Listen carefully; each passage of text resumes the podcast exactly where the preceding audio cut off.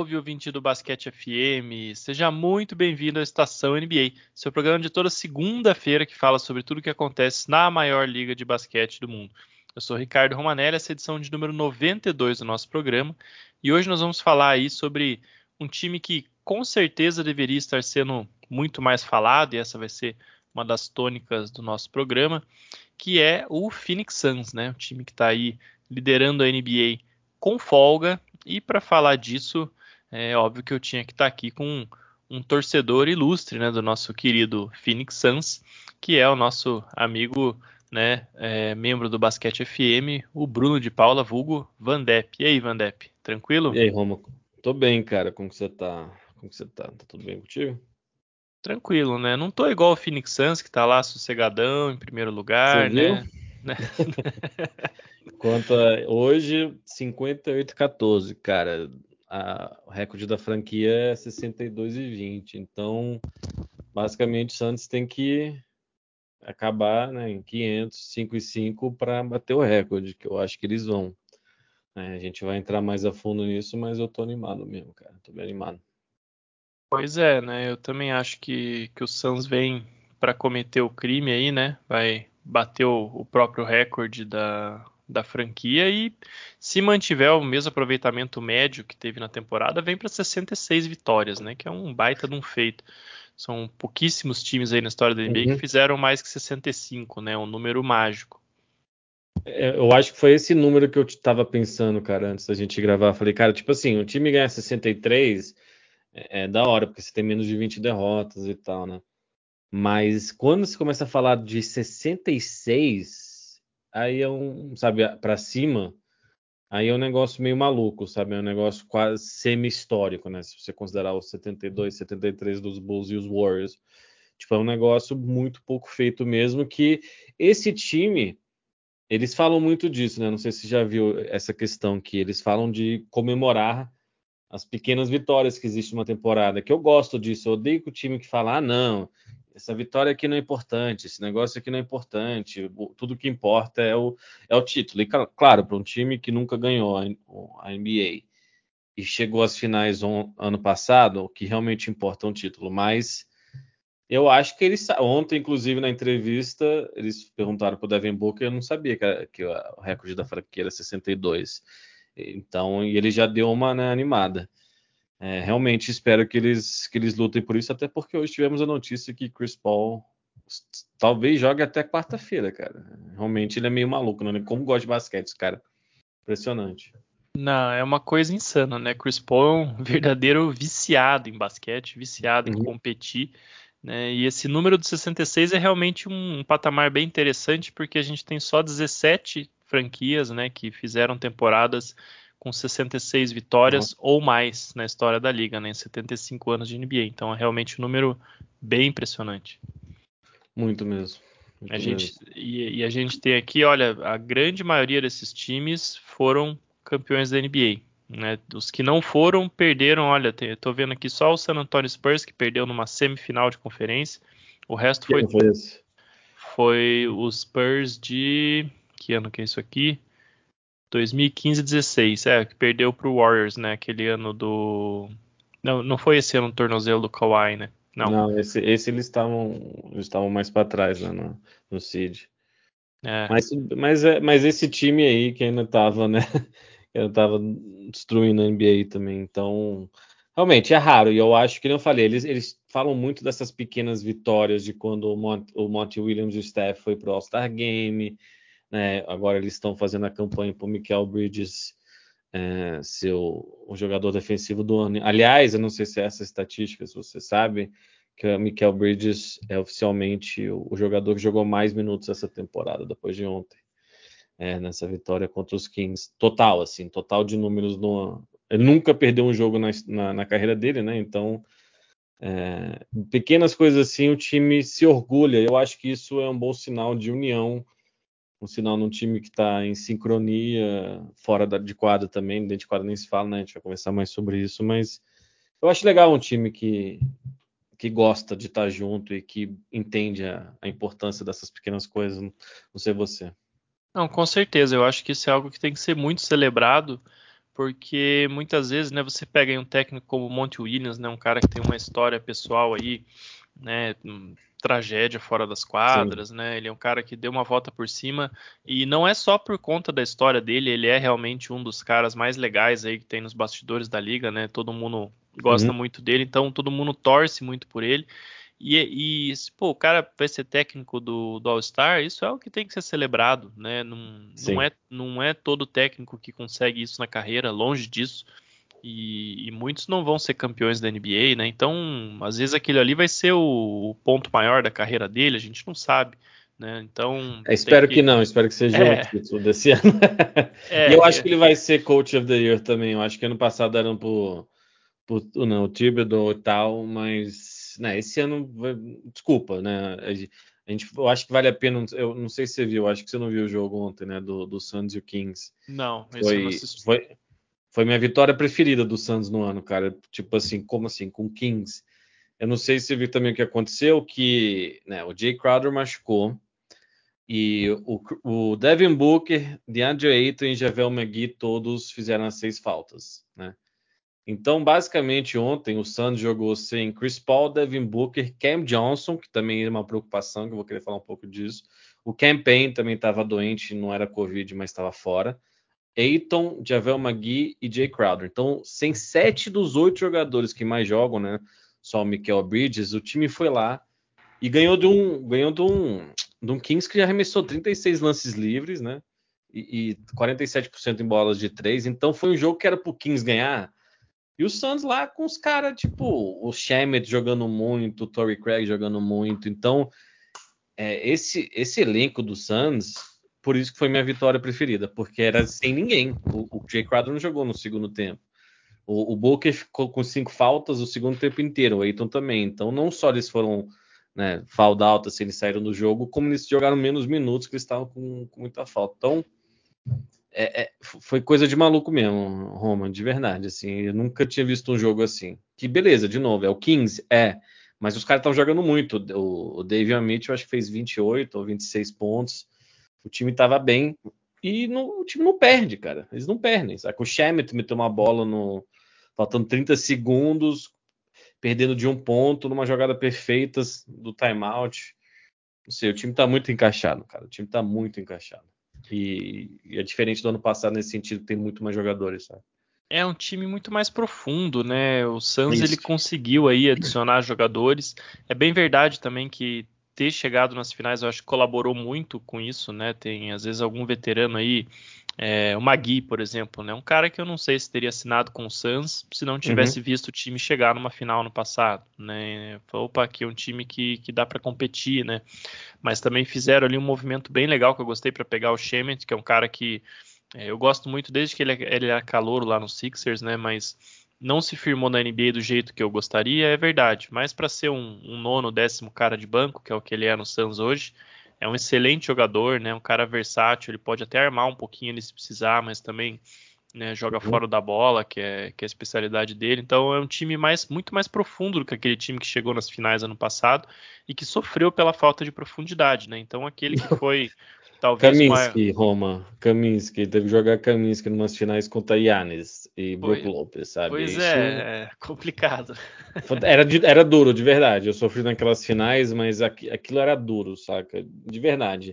O Saric era um bom jogador, tipo, num, que estava bem naquele time. Inclusive, você faz profundidade, ele seria um cara que teria uns minutos, porque antes da troca do Jalen Smith, o, o Monty Williams estava começando a experimentar com uma formação um pouco mais alta, mais padrão, com o Aiton e o Jalen Smith como né, o 4.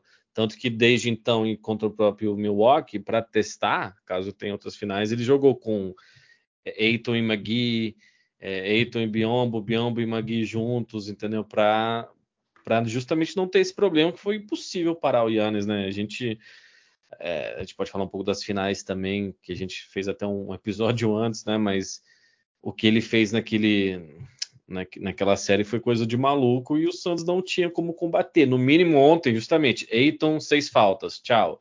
Magui, que jogou pra caramba ontem, tava jogando muito, o Magui se encaixou perfeito nesse time, seis faltas. E entrou o Biombo e deu conta, deu conta, e precisava, porque jogou o Sabonis acabou sendo no jogo no final também, mas o, o próprio Damon Jones estava bem no jogo.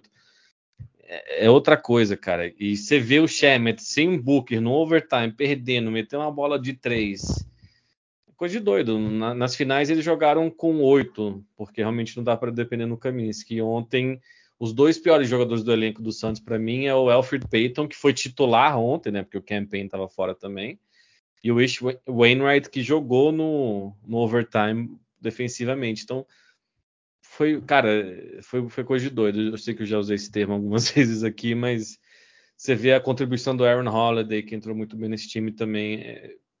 Realmente eu, eu tô pagando pau, inclusive, pro o James Jones, porque a montagem de elenco esse ano foi, para mim, impecável. Assim, eu não sei o que, que falta, não sei, você pode me dar uma opinião, mas que posição que falta? Porque eles têm o Torrey Craig ontem, o Jay Crowder jogou também muitos minutos, entrou muito bem, combina muito com esse time não falta, não falta jogador, eu acho. É, é interessante que o, o Suns ele conseguiu, além de ser um time, de se tornar um time mais profundo, né, se tornou um, um elenco muito mais versátil. Uhum. É, é, e isso eu acho que especial na NBA como um todo, mas especialmente no Oeste, eu acho que é muito importante hoje. Porque você vai jogar playoffs no Oeste, você pode num round enfrentar um Jokic, no outro um Steph Curry com o small ball do Warriors. Né? Você pode, esse ano acho que não vai ser o caso, mas você pode pegar ali um Lakers com LeBron e AD, um time físico, e no outro você tem que pegar a correria do Memphis Grizzlies. Né? Então, é, se você quer ganhar no Oeste, sem depender de, de sorte aí no, no matchup, no chaveamento, você tem que ser um time versátil. E o Suns hoje, eu acho que nesse contexto da Conferência Oeste, é o time que consegue melhor encontrar respostas para todos os outros. Né? E, e, não só isso, é o time que, na verdade, exige que os outros encontrem resposta para ele, né? Se coloca numa posição até diferente. Então é, é bem interessante. É um time que é, pouquíssimos times no Oeste conseguem marcar. Né? A capacidade do Chris Paul e do Devin Booker de pontuar de qualquer lugar do perímetro. É, a capacidade de você acionar o Eiton lá dentro, né? Quando, quando você precisar de um pontuador correndo para o aro. É, você tem chutadores ali, o Michael Bridges é um cara que corta para cesta quase tão bem quanto ele arremessa ali no, no desafogo na bola de três, né? O, o Jay Crowder também. Então é, é um time que tem muitas opções e que eu acho que talvez o número que melhor traduza essa versatilidade é, é a mudança que o, o Suns teve um pouquinho no estilo de jogo esse ano. Né? Quando a gente analisa aquela estatística do pace, ah, que é basicamente ali, né, a quantidade de, de posses de bola que o, que o time joga. É, o Suns ele foi de do 26º pace no ano passado, ou seja, o 20, o, o 26 time em, em, velocidade de jogo, né, fazendo uma tradução aproximada. É um ritmo, aqui, né? Tipo, é, um velocidade, velocidade. É, é, é, isso, né? Um ritmo de jogo que é algo bem característico para um time do Chris Paul, né? Um jogo mais devagar, mais cadenciado, mais armado. E esse ano ele está em nono, né? Sendo que nos primeiros meses da temporada eu lembro que ele chegou a ser o segundo, terceiro ali. Então isso mostra o quê? Né? Que o time não depende tanto do Chris Paul igual no ano passado. Eu acho que isso tem muito a ver com o Bridge, sabe? Você citou ele aí. É, uhum. como jogador com mais minutos, eu acho que ele, ele é aquele tipo de jogador. É claro que não é ele que comanda um ataque, mas ele é aquele não, tipo mas... de jogador que te ajuda a, a, puxar o ritmo de jogo, que vai fazer o corte certo no contra-ataque, que vai fazer uma jogada defensiva que vai iniciar um contra-ataque muitas vezes também. Né? E, e, se a gente olha, eu acho que está diretamente ligado o fato dele ser o jogador que mais tem minutos na NBA com o fato do Suns ter o melhor net rating da liga, né? E não é por pouco. O segundo melhor ali é o Utah Jazz com 6.9 e o Suns tem 8,5, né? É muita é. coisa. Tem a terceira melhor defesa da liga, que também é algo que está intimamente ligado com o, o, Bridges, e o terceiro melhor ataque. O Suns é um time muito equilibrado, muito versátil, muito profundo, é, que é muito difícil você encontrar uma resposta, né? Como, se você é um, um, adversário hoje, como é que você se planeja para marcar o Suns nos playoffs, né? Essa é uma pergunta bem difícil de responder. Exato, porque o Suns vai se adaptar. Você falou dos alas, cara, tipo, eu acho que entre Jay Crowder, Cameron Johnson, Michael Bridges, Torrey Craig, aí você bota o Shemet, que ontem jogou um pouco, né? Porque existe, né? O, o Santos Twitter fala do point book, né? Que quando o Booker fica de, de, de point guard de amador. Mas ontem ele estava tava um pouco cansado e tal, ele deixou mais o Shemet que jogou direitinho. Então, tem uns 5, 6 jogadores que são quase entre o 2, a posição 2 e o 4, que estão sempre lá contribuindo e estão sempre entrando bem e se adaptam. Tipo, pode ser um pouquinho mais alto, né? O Torrey Craig é um bom, ele pega bastante rebote, que eu acho que a gente pode falar até de, dos pequenos defeitos que para mim o Suns tem. Mas é o que a gente falou. É um dos times, não vou falar que é o melhor time em muito tempo, assim, né? Obviamente não, tem que ser os times que são campeões e que tem, né, vamos dizer, um talento lá em cima ainda maior. Mas faz tempo que eu não vejo um time tão equilibrado, de verdade, cara. Para quem assiste o jogo, eu entendo todo mundo fica né, achando que pode ser clubismo, mas eu acompanhei a NBA 10 anos aí com o Suns ruim e 20 anos antes com o Suns bom, pelo menos né, competitivo, mas eu consigo enxergar esse time realmente sendo campeão, eu espero, né? É difícil. Com uma franquia que não, nunca foi campeão, eu só vou estar relaxado quando realmente for. Se chegar a duas vitórias nas finais, beleza, né? Eu ainda vou estar nervoso porque pelo que aconteceu no passado, mas equilíbrio assim, considerando que existem lesões, né? É, o jogo de ontem me animou mais do que em bastante tempo, cara. Eu juro, uma vitória contra o Kings, considerando todas as vitórias fantásticas que o Santos teve, né? Teve uma em, em Miami com sem o Chris Paul também recentemente, que o Booker tinha ficado de fora por Covid, foi lá, ganhou, jogaram muito. É, eu tô. Esse time é impressionante, de verdade, cara. Eu acho que para quem ama basquete e não tá assistindo ativamente esse time, eu, eu não consigo entender porquê, de verdade, saca? Eu, eu não consigo entender muito porquê. Eu também concordo. É joga um basquete muito bonito, né? Vários jogadores. É tudo que você quiser assistir, esse time tem. É isso que eu acho interessante. Se você quer assistir um, um pivôzão ali, né? O Eiton não isso. chega a ser um pivôzão clássico, mas você quer assistir um pivô ali, um cara que é uma força no garrafão, tem. Você quer assistir um armador é, incrível, né? Que é, consegue misturar ali, o cara consegue pontuar com ser um armador mais clássico? Tem também. Você quer assistir um, um pontuador de perímetro ali que vai fazer bola clutch, que é, vai chamar o, o, jogo? O jogo do Booker é lindo, é. tá ligado? O jogo do tem Booker também, eu acho um dos mais bonitos, assim. É, é tem tudo, entendeu? Você quer assistir. Você quer assistir daí... os, os, os 3D, né? O Mil Bridges, é. o Cam Johnson. Também é, tem, é, né? É impressionante. O Eiton melhorou no, no garrafão recentemente. Ele tem umas, uns spin move, umas giradinhas, ele tem um, um mid-range também é, da linha de lance livre, basicamente, assim, que ele tá ganhando um pouco mais de confiança, ele tá também tendo um pouco mais de confiança quando a. Às vezes ele né, recebia um passe do Chris Paul, batia no joelho dele, né? Ele ficava meio ansioso para ir na bola, ele tá com um pouco mais de, de vigor e segurança, mas ainda quero ver um pouco mais dele. Nos últimos playoffs ele foi muito, muito bom, cara. Realmente, até bater de frente com o Yannis, que eu acho que as pessoas não falam o suficiente, assim, do quão... Eu acho que todo mundo sabe, né? O Yannis, 50 pontos, jogo, jogo 6, tá, tá, tá, tá, tá, tá mas assim... Eles dão uma subida de nível absurda, que aí o Eiton não ia ter como bater de frente. Mas agora ele, eu acho que ele tá um pouco mais seguro com o McGee que também tá jogando uma bola, cara, o Magui entra muita eficiência, sabe? Ele tá sempre pegando os rebotes, é, acaba fazendo uns finger roll, ele, não sei. Obviamente eu tô muito animado, mas vamos ver o que acontece, cara. Vamos ver o que acontece. Ainda tem esses jogos aí. E eu, uma coisa que eu te digo, Roma, é que eu não tenho medo do Lakers. A gente já teve nossas conversas e muita gente fica, e pô, né? Eu fico assim, caramba, a gente vai ter que pegar os caras de novo, mas não tô falando que não que é garantido de ganhar, mas mesmo com o, Anthony Davis, o Ed voltando, hum, saca? Ah, eu, não, eu acho que nem com ele o Lakers não tem a menor então, chance. Então, é isso que eu tô falando, não tem chance. isso que eu tô, tipo, é. Daniel, eu acho que as pessoas e a mídia fala e, né, e o LeBron tá jogando pra caramba, mas é que a gente sabe, a gente sabe como é que funciona esse jogo, né? Lakers é clique, é, é, é engajamento, não, sim, não adianta. Sim, Lakers sim, vai, vai sempre estar tá, é, envolvido nessas coisas. Mas acho que diferente do ano passado, né? O Lakers é uma coisa que não não tá nem no radar do Suns aí. Eu acho até que não é, não é, não tem. É. Eu acho que. E ainda mais, o, desculpa, ainda mais o, o AD provocando, insistindo nessa conversa que eles teriam ganho, como se ignorando totalmente o Chris Paul jogou sem um braço, praticamente, entendeu? Tipo, Sim. insistindo, insistindo e voltando nisso, coisa de mal perdedor, entendeu?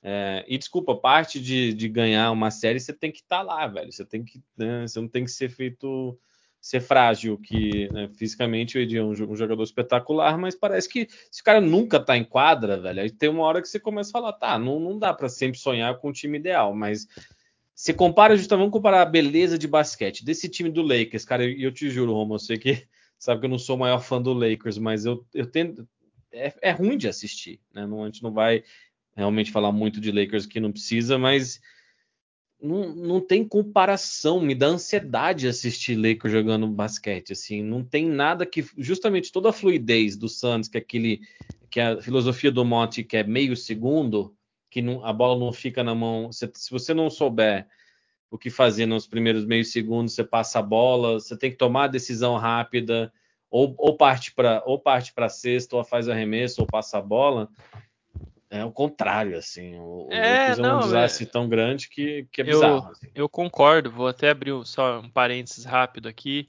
e talvez muitos ouvintes vão desligar esse podcast agora, mas eu peço que não, fiquem bravos. Mas eu, pessoalmente, eu nunca gostei de assistir time do LeBron.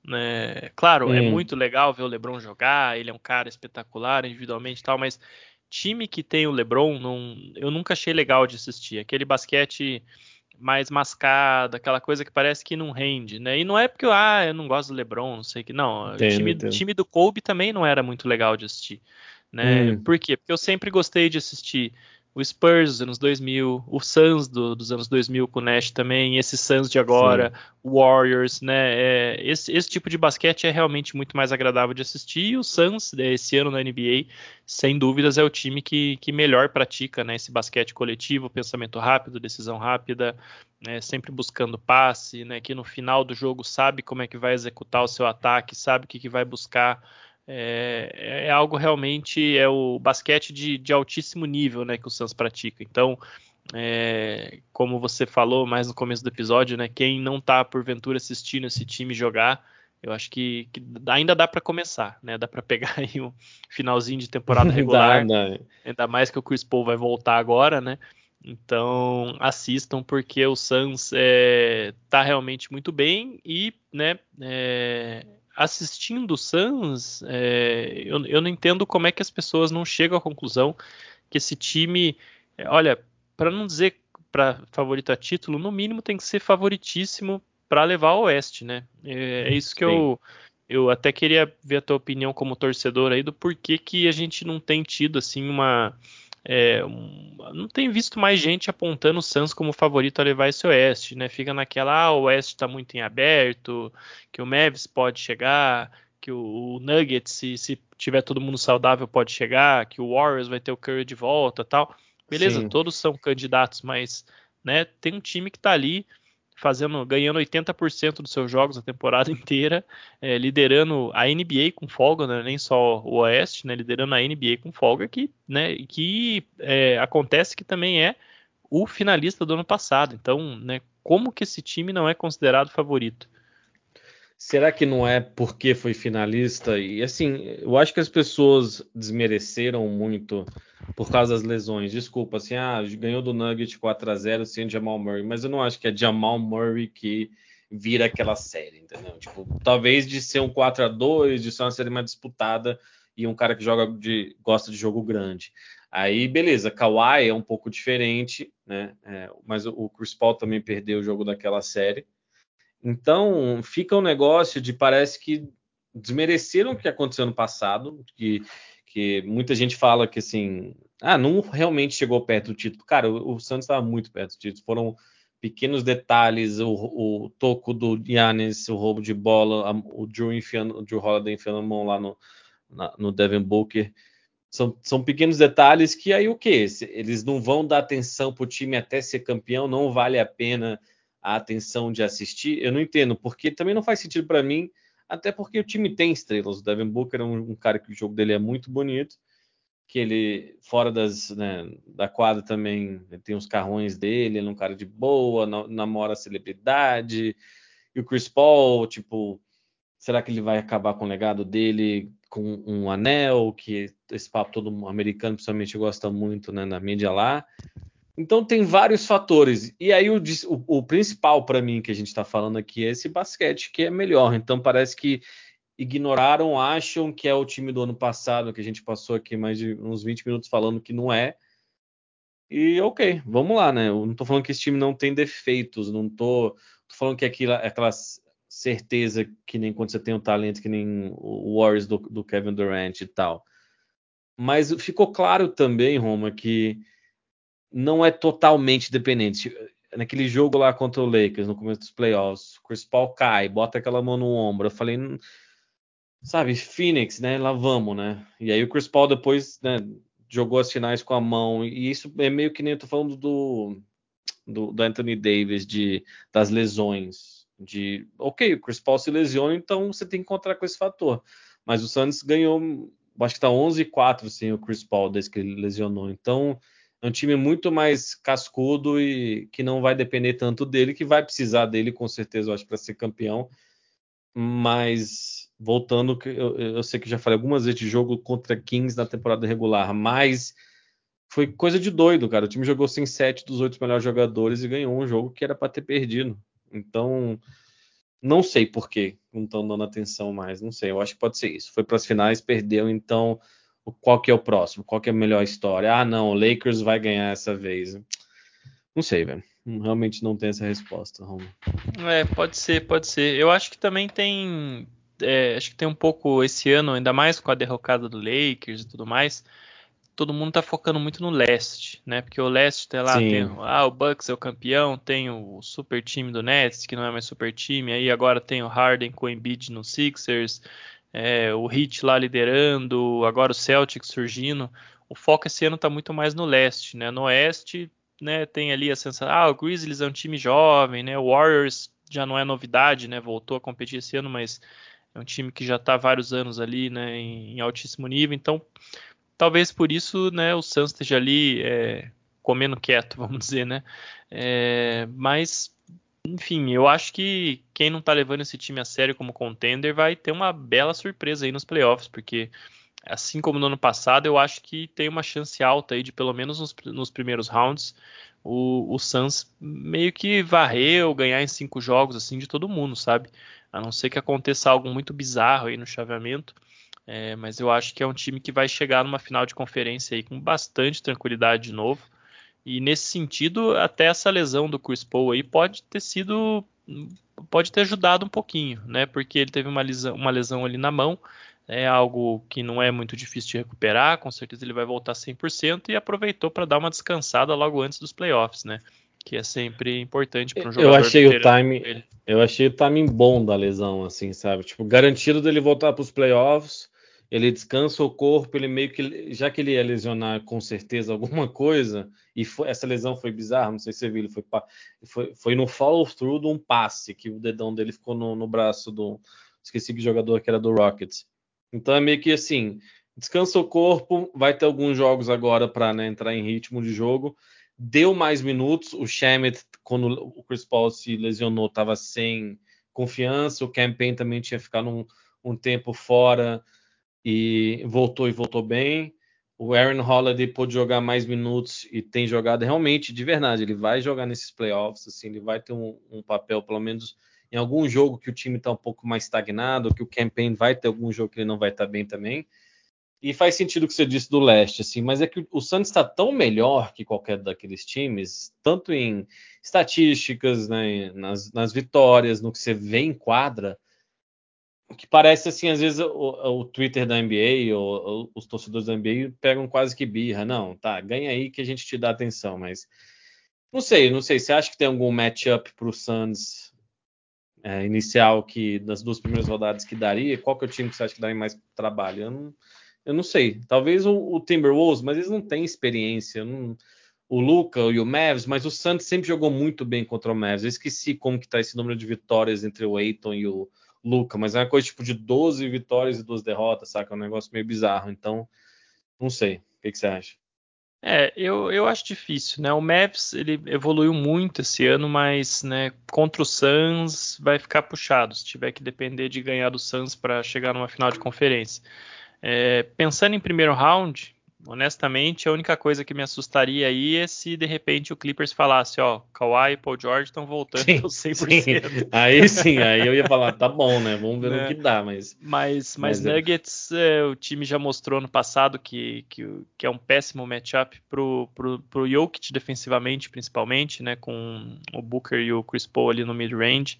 É, uhum. Timberwolves, concordo contigo. O Wolves ele tem que torcer para pegar o matchup contra o Grizzlies no primeiro round. Eu acho que fez excelentes jogos contra o Grizzlies. São dois times jovens, né? Acho que para o Wolves é muito melhor pegar o Grizzlies aí do que pegar qualquer outro time. A pior é... que eu acho que eles iam se dar bem contra o Warriors, cara. Ainda mais se o Kurt é baleado, é, o Claymon é, continuar verdade. desse jeito. E tem esse negócio do Russell e o Wiggins, saca? Que tipo, né? Verdade, verdade. Ah, Pô, eu seria... acho que o Wolves ia, ia com fome para cima do Warriors, sabe? É, Em termos de storyline, seria até interessante nessa série. Com não, certeza. Tinha, não tinha pensado aí na questão do, da eu troca. Eu acho que essa seria a série mais interessante que poderia acontecer, mas eles agora é, foram, né, passaram para sexta, inclusive o Lakers caiu para décimo. Então, para o Lakers jogar contra o Suns, eles vão ter que ganhar dois jogos.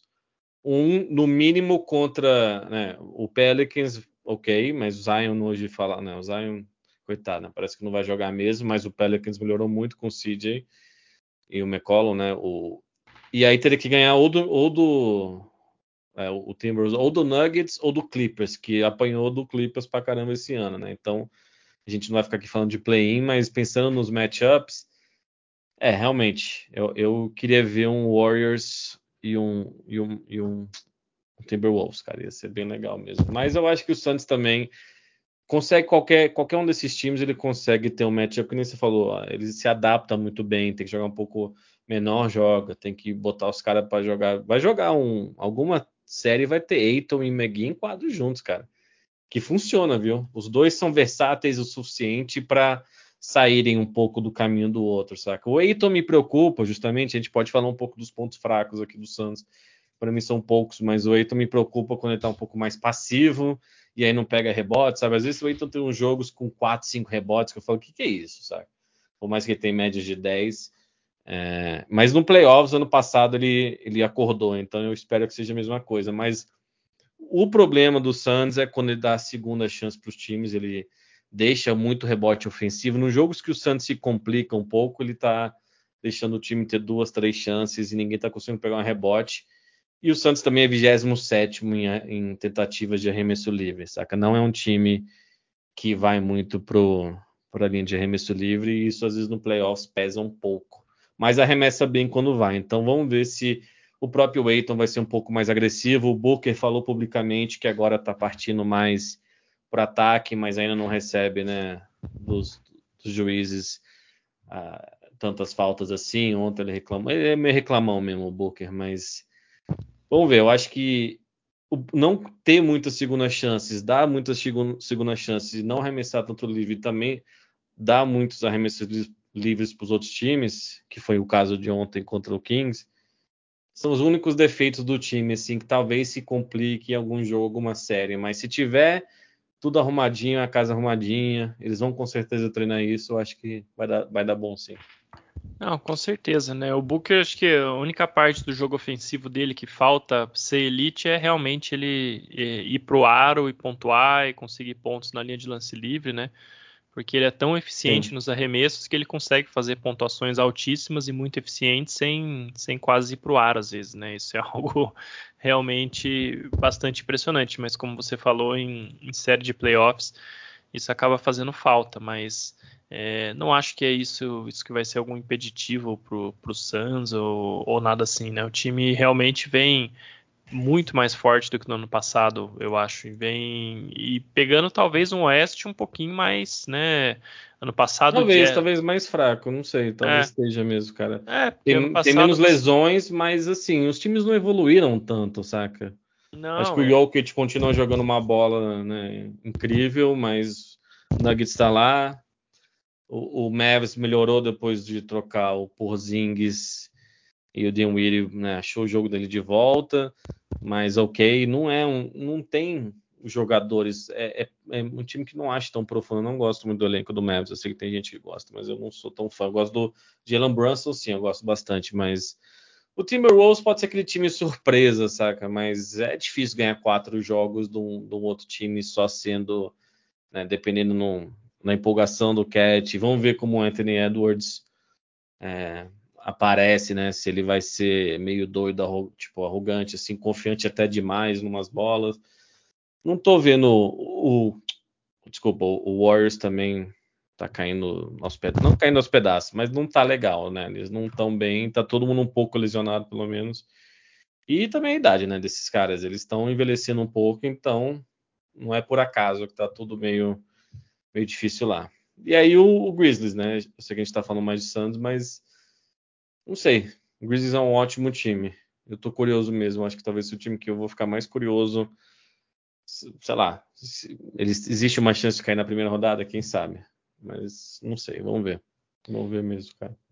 É, o Warriors até é um, um time interessante, porque é, esse ano a gente viu o time recuperar aquele DNA do Warriors campeão, mas também ficou exposto quando perdeu o Draymond Green depois do Steph Curry, de como, de como, é muito dependente desses dois jogadores, né? Algo que não era tanto naquele time campeão.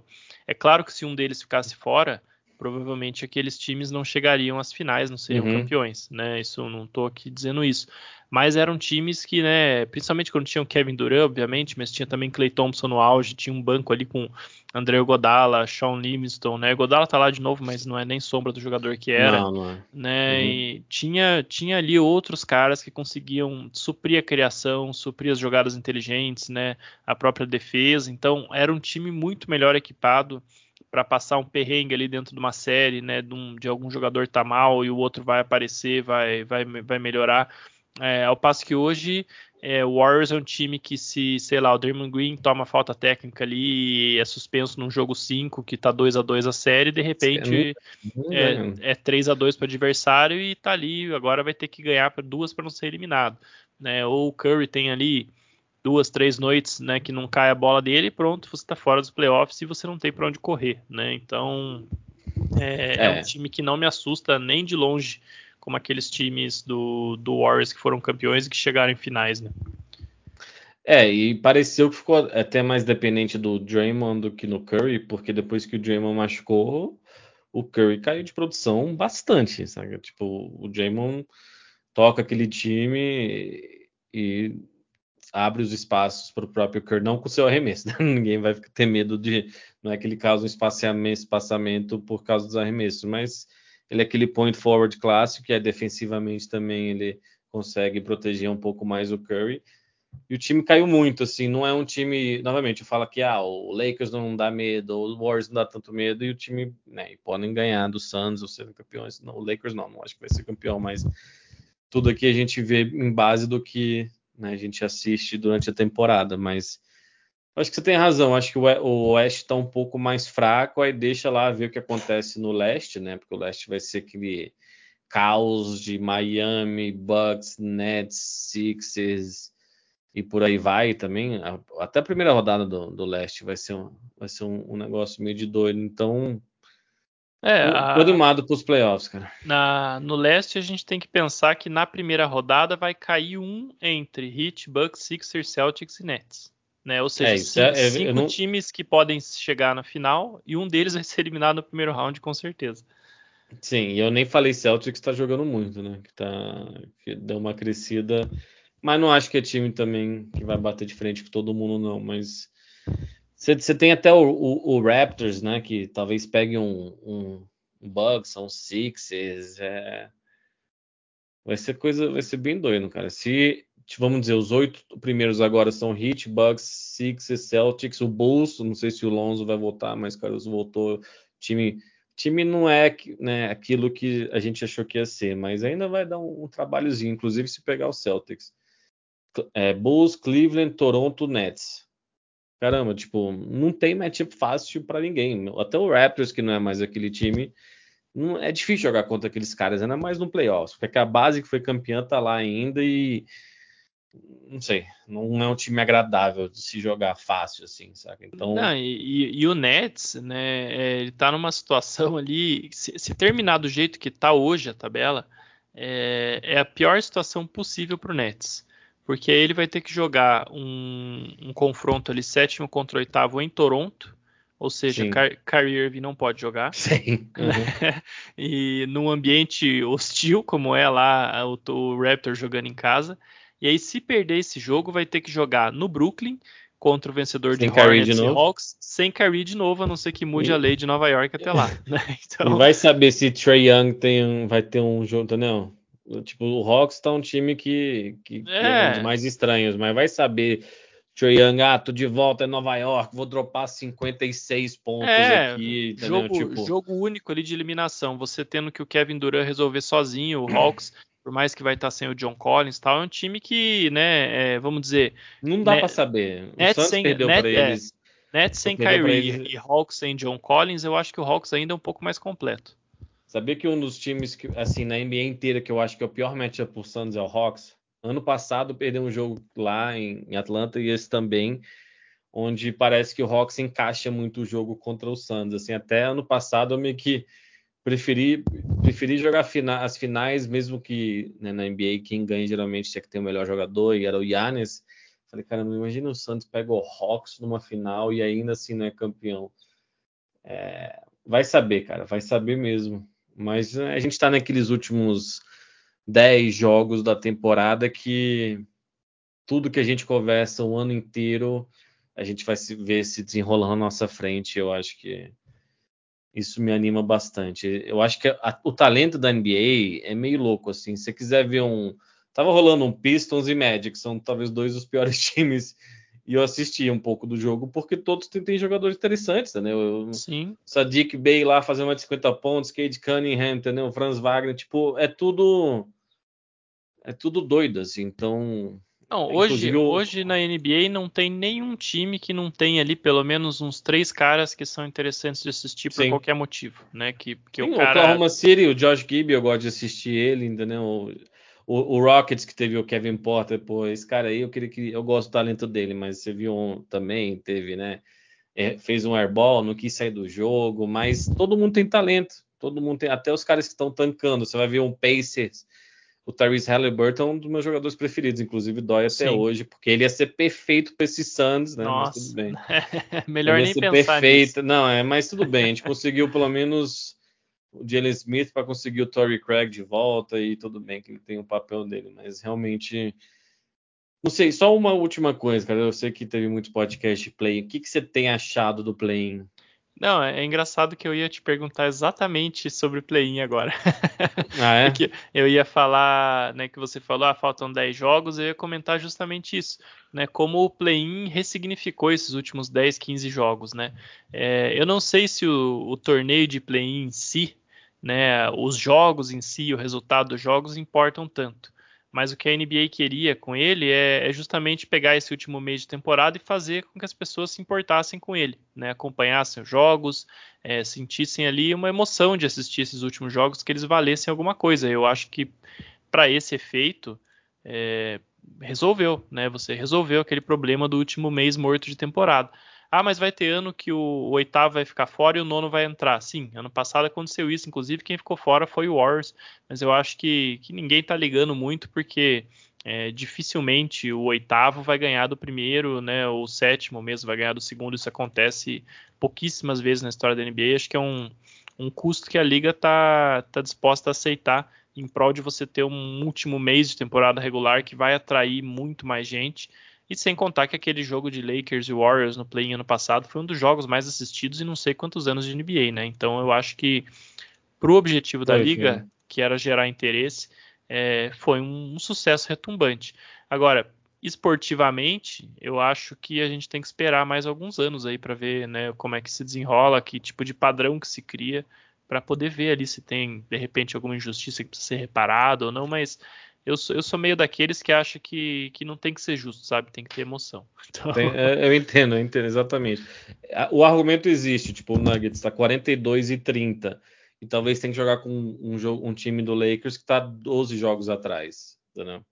É, mas ok, você tem. Pelo menos eles fizeram um jeito que assim, se é 7, 8, você vai ter duas chances para entrar. Se é 9, 10, você vai ter que ganhar dois jogos para entrar. Que já é um pouquinho a mais, né? Que é quase que se eu fosse fazer, eu faria double elimination, assim, né? É, se fosse fazer o 7-10, assim, o 7 teria que ganhar um jogo e o diretamente contra eles e o, o, o 10 ganha dois, sabe? Mas eu acho que tudo bem, assim. É que para a liga, inclusive, o Lakers ainda está na discussão, porque senão o Lakers está cinco jogos, cinco jogos atrás do Clippers e não ia chegar. Não ia chegar no Clippers e estaria fora, que até que seria um pouco bom para a liga, parar de falar da, desse, desse bando de velho que não, que não tá jogando nada. Quer dizer, o LeBron continua jogando muito, mas acho que ele está um pouco mais preocupado agora com é, ser o maior pontuador né, em média da temporada, que está inclusive bem disputado entre ele, Embiid e Yannis. O Yannis está em terceiro e eles falaram que se ele tivesse feito uma cesta a mais, ele estaria em primeiro. Estaria em primeiro, né? Que loucura é. isso. E isso o, é o Embiid, inclusive, que não joga, né? Na noite não que joga, a gente está gravando esse podcast, que é segunda-feira, dia 21. Então...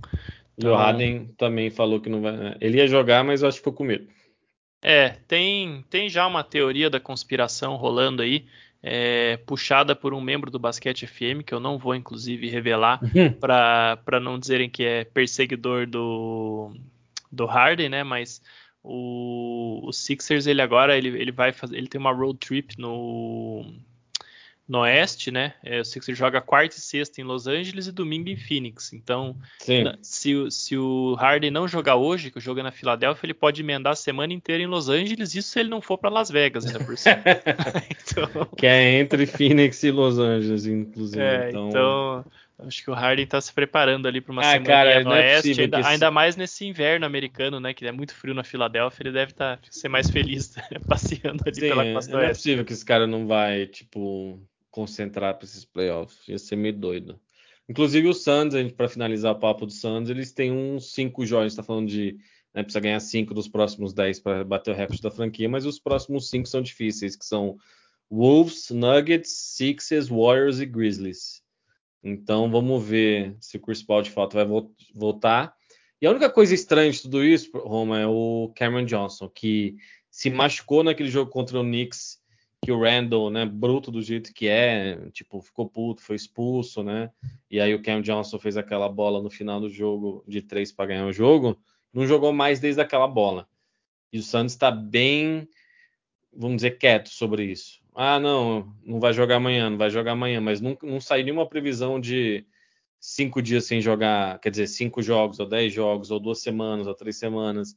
Ninguém sabe direito o que está acontecendo com, com ele. Eles falam que é uma costela, alguma coisa assim. E é um cara que o Santos vai precisar. Ele é o tipo o sexto titular, vamos dizer assim. O Crowder começa, mas o Cam Johnson vai ter um papel ainda maior, porque ele é aquele cara que quando arremessa você acha que toda a bola vai entrar, né?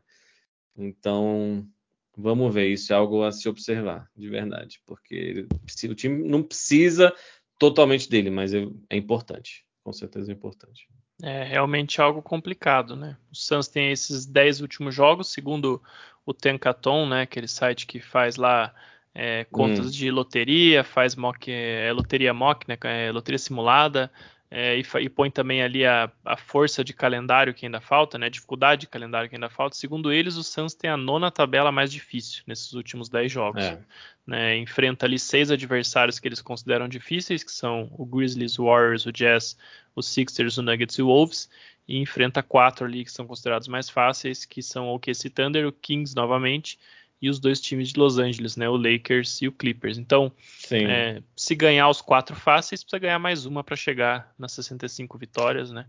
Então, é, é, vou estar tá curioso quanto eles vão descansar os caras, porque justamente eles vão, talvez eles queiram ganhar 65, 66 jogos. Mas o Booker jogou as Olimpíadas. O Booker também acabou tendo Covid e ficou uma semaninha, 10 dias off. Voltou, voltou bem, assim. É, então, acho que eles vão dar algum descanso, talvez no último jogo ou nos últimos dois jogos, mas vamos ver, cara. Vamos ver, tá chegando a hora da gente ver tudo isso e quem sabe acabe esse sofrimento aí, meu, de 30 anos. tá foda. Muito bem. Comecei a torcer pro Santos em 92, cara. É, bom, eu, eu tenho os Sixers, né? Mas se o Sixers for eliminado, não chegar numa final aí, eu com certeza a minha torcida vai estar com o Suns, porque eu acho que o Chris Paul merece um título. Eu tenho muitos amigos, além de você, que torcem para o Suns e eu vejo hum. todo mundo sofrer aí. Inclusive, um abraço pro, pro meu querido amigo Roger aí, que eu comentei com ele que ia gravar esse podcast sobre o Suns hoje. Que é ele, esse sofre com o Suns, coitado. Ele é tão torcedor do Suns que ele torce pro Tottenham na Premier League por causa do Steve Nash, pra você ter uma ideia. Ah, é, tem isso. então, tem isso. Então, tem, as, é... tem as levas de torcedores do Suns. Tem quem começou com o Barkley, que é mais coroa que nem eu.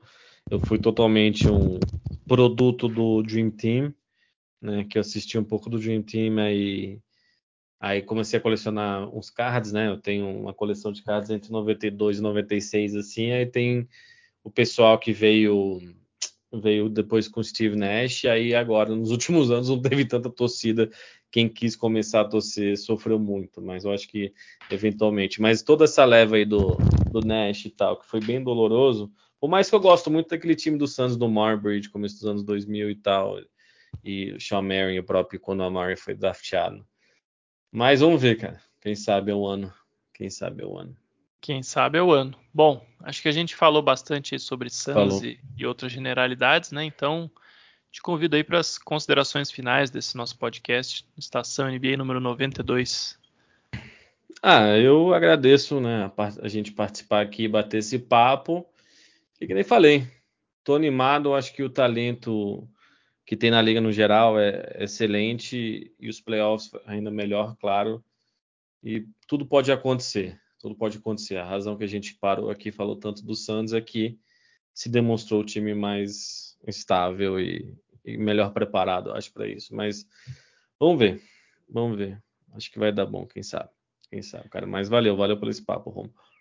Valeu, valeu você, Vandep. Foi um papo muito legal e é bem isso que você falou, né? Por parece um contrassenso eu falar isso depois de ter insistido que o Suns tem que ser o favorito, mas eu acho que essa vai ser a NBA que a gente a edição da NBA que a gente entra nos playoffs com mais equilíbrio e muito tempo. E olha que nos últimos dois, três anos aí a gente já entrou sim, nos playoffs com, com bastante equilíbrio, né? Mas esse ano você olha ali dos dois lados, eu acho que tem pelo menos uns 4, 5 times de cada lado que não me surpreenderiam se chegasse na final. Né? Então é, é realmente uma temporada bem legal aí. Tô bastante animado para esses playoffs. E, mas até lá a gente ainda tem algumas semaninhas de temporada regular, tem mais também alguns episódios de Estação NBA antes dos playoffs, então convido aí os nossos ouvintes para que se mantenham na audiência, né? Sigam o Basquete FM nas redes sociais, né, no Twitter, Instagram, Twitch, tudo mais. Compre a nossa linha de camisetas que você ajuda a financiar o conteúdo independente, não só do Basquete FM, como também de outras páginas parceiras da Odyssey, que é a nossa parceira aí nessa é, empreitada. E no mais, é isso. Um forte abraço e até a próxima.